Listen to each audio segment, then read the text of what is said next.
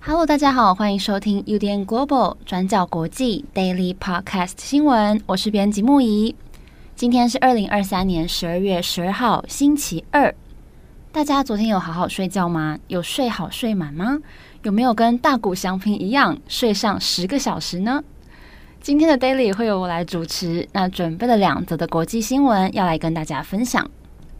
首先，第一则呢，我们会来看俄罗斯有关这个俄罗斯总统普丁他要竞选连任的声明。那还有俄罗斯反对派的政治人物纳瓦尼，他虽然在监狱当中，不过他在普丁宣布要竞选连任之后却下落不明。那这到底是怎么一回事呢？那再来第二则，我们要来分享中国。现在中国出现了一个现象，因为多方面的因素，有数千万人现在选择退出医疗保健制度。那除了反映了中国经济的问题之外，对于医疗保健保障是否不足，这个是我们今天主要来聚焦讨论的。好，那我们今天第一则先来看俄罗斯。俄罗斯总统普丁先前在克里姆林宫的一场军事的颁奖典礼上宣布，他即将要来竞选下一任总统。那预计总统大选的日子会定在明年二零二四年三月十五号到十七号举行三天。那当选的人会在五月的时候就职。那俄罗斯国会上议院在上个星期四决定了这个日期，那基本上就是宣布竞选活动的开始。预计可能会有一亿一千万人左右享有这个投票权。那预估大概会是七千万人到八千万人左右会实际去投票。那另外，俄罗斯现在占领的乌克兰东南部四个地区。这四个地区的居民也有投票权，包括顿内茨克、卢甘斯克、扎波罗热，还有赫尔松。那乌克兰是表示，直到乌克兰决定撤掉最后一位乌军之前，他们都不会停止战斗。不过，俄罗斯想当然尔的是表示说，这些地区已经是俄罗斯的一部分了。好，那至于普丁呢？如果总和普丁担任俄罗斯总理，再加上总统的时间，已经超过二十四年的时间了。我们来回看过去普丁的竞选记录。普丁在一九九九年八月九号被叶尔钦任命为代理总统，那之后是以百分之五十三的选票赢得了两千年的总统选举。那再来四年之后的总统选举，赢得了高达百分之七十一点三的选票。那到了二零零八年，他的门徒梅尔维杰夫竞选总统，那普丁则是成为他的总理。那之后，二零一二年，普丁在总统大选获得了百分之六十三点六的选票。那在二零一八年，更是以高达百分之七十六点七的得票率赢得了大选。好，那这些是他的竞选记录。那克里姆林宫是说，普丁得到了俄罗斯人民压倒性的支持，也强调俄罗斯不想接受西方关于民主这方面的说教。那反观西方的政治人物也没有获得跟普丁同等程度的民众支持。那这个是克里姆林宫的发言。那我们知道，在二零二零年的时候，俄罗斯进行了宪法修正案。把总统的任期限制四年提高到了六年。那如果二零二四年普丁再次当选了，他即将再度展开为期六年的任期，而且可以连任两次六年任期，所以最长会一直执政到二零三六年。那普丁他在十二月八号参加了一场军事颁奖典礼，除了嘉奖参与俄乌战争的士兵们。那他也宣布了竞选连任的这个消息。他说自己别无选择，一定要竞选下一任的俄罗斯总统。那他也表示，他相信他在国家还有媒体的支持之下，即将获得胜利。那在明年的这场总统大选当中，有五个主要政党能够登记总统参选人。不过，这五个政党全部都是亲克里姆林宫，那也都支持俄罗斯入侵乌克兰。所以预计，普丁他应该也不会面临到什么实质的对手。在二零一八年的选举当中，得票率仅次于普丁，排名第二名的是曾经支持普丁的共产党成员，那他也是一名草莓大亨，叫做格鲁季宁。格鲁季宁当年的得票率只有百分之十一点八，而且获得不到九百万张的选票。那反观普丁呢，他当年则是得到了超过五千六百万张的选票，得票率是百分之七十六点七。所以两个人第一名跟第二名之间，彼此之间的选举结果是有非常大的差距。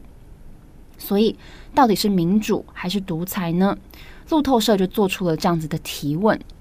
这个路透社的报道当中就指出，欧洲安全及合作组织 OSCE 代表团在二零一八年俄罗斯总统选举之后就表示说，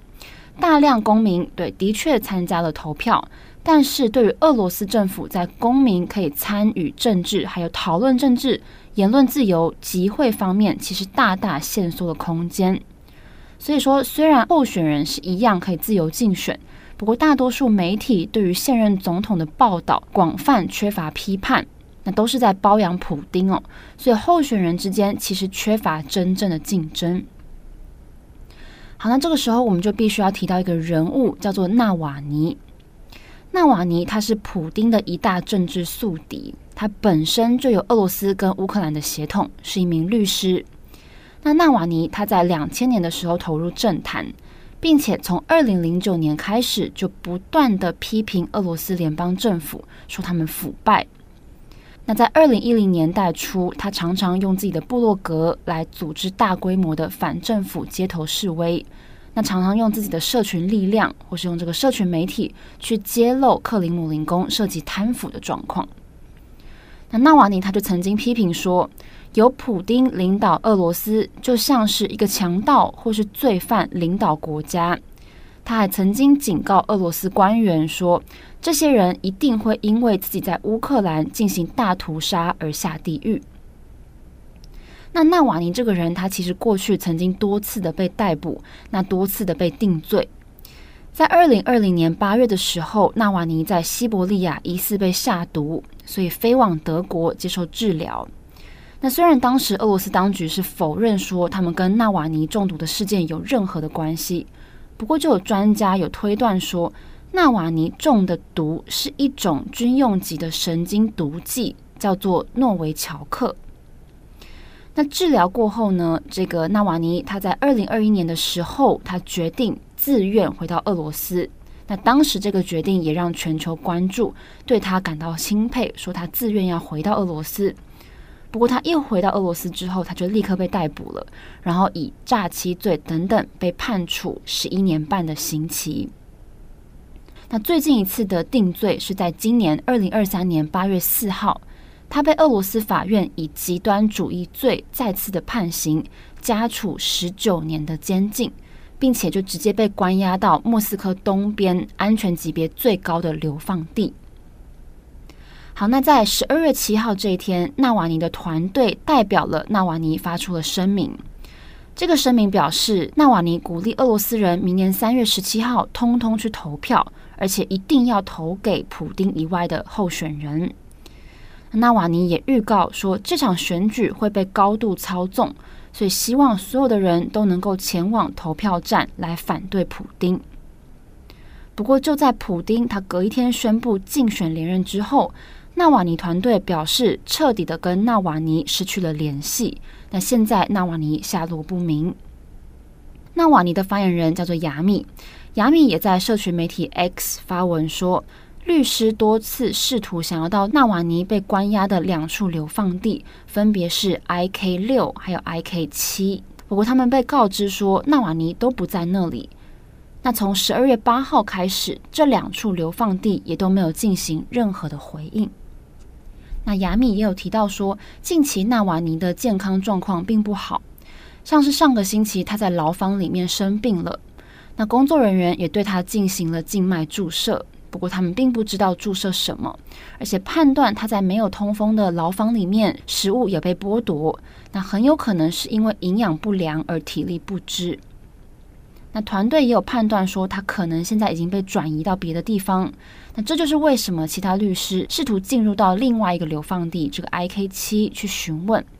那雅米是说，政府很有可能试图在竞选之前压制纳瓦尼，而且切断纳瓦尼跟任何人的联系。不过现在没有得到任何的资讯，也不知道纳瓦尼他是生是死。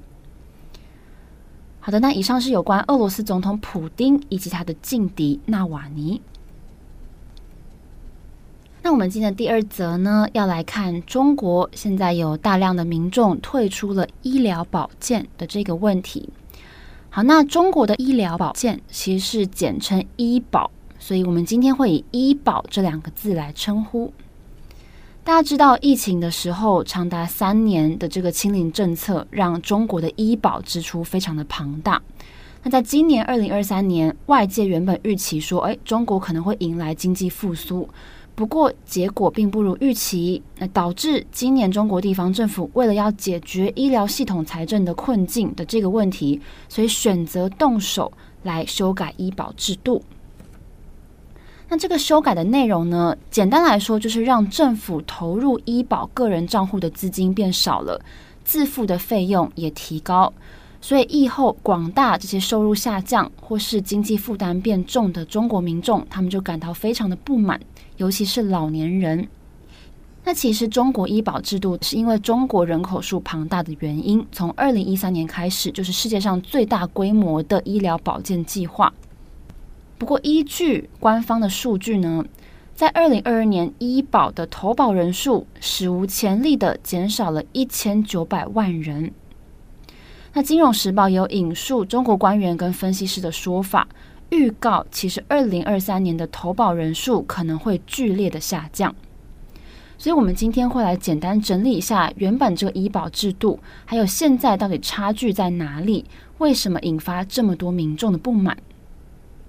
其实，中国医保制度原本除了公务员另外有保障之外，主要是分成两种，第一个叫做职工基本医疗保险。那第二个叫做城乡居民基本医疗保险，总共有两种。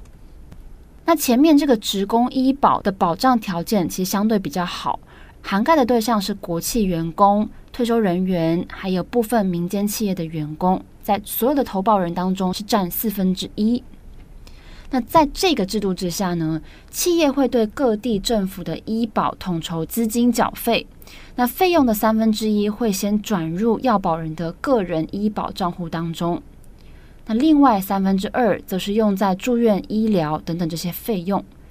那员工本身的工资也会拨百分之二，然后存到个人的医保账户当中。那这些钱除了基本的医疗使用之外，也可以转给亲友或是继承。不过，在二零二三年二月的时候，中国政府减低了这个拨入个人医保账户的金额，所以引发了大量民众的不满。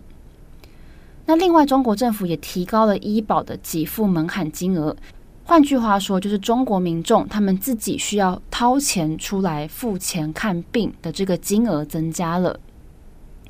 那现在职工医保的保障削弱了，不过还是属于处境比较好的一群人哦。其他绝大多数的中国民众，他们有的是叫做居民医保，这个是没有所谓的个人医保账户的，而且主要针对的人是农民工、农民、儿童等等，还有雇主没有帮忙投保职工医保的这些民间企业员工，所以他们经济状况本来就相对的弱势。那在疫情之后受到最冲击的也是这群人。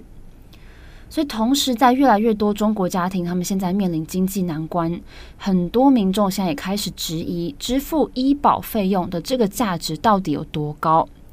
那现在有非常多的人决定退保，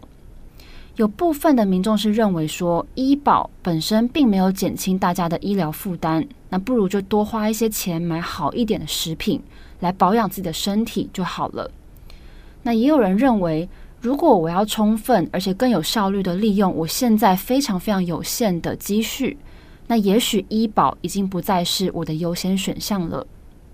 不过，医保投保人数减少，其实背后涵盖的层面其实更广。代表说医疗保险的社会安全网覆盖率会随之降低。那这个除了会让弱势族群落入一种状况，就是我如果一旦患上重大疾病，那我可能需要倾家荡产来进行治疗，或是我最后因为经济压力太大，所以我只能选择放弃治疗。那我们在英国金融时报当中也有看到，有一名安徽省的卫生官员他说，中国各地现在一直在面临降低医疗支出的压力。如果当局没有想要出手填补资金缺口，那最终就是医保持续增加费用，然后保障降低。所以可想而知的是，之后会有更多的中国民众决定退出医保，然后把自己暴露在更高的健康风险之下。好的，那以上是有关中国大量民众退出医保的这个新闻分享。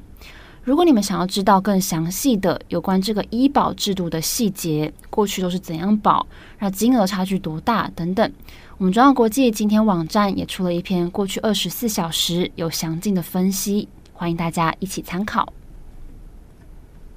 好的，那以上就是今天的 Daily Podcast 新闻。继我们前几个礼拜开始分享各个词典公布的年度代表字，例如说 authentic 还有 Risk 之后呢，今天，日本一年一度的年度汉字在今天下午刚刚公布结果了。经过日本全国民众的票选呢，今年二零二三年代表字是“税”，缴税的税，税务的税，税金的税。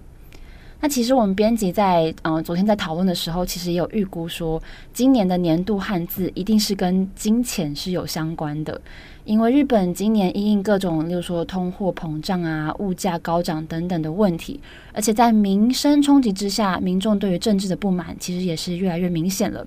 那果然刚刚公布是这个“税”字，税金的“税”。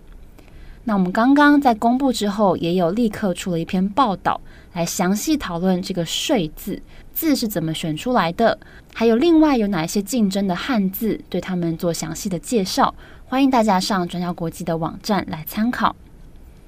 好的，今年年度汉字“税”，大家也不要忘了睡“睡”觉的“睡”，记得要像大谷祥平一样睡好、睡满、睡饱饱，让每天神采奕奕。感谢大家的收听，祝福大家有一个美好的星期二。我是编辑木伊，我们明天再见喽，拜拜。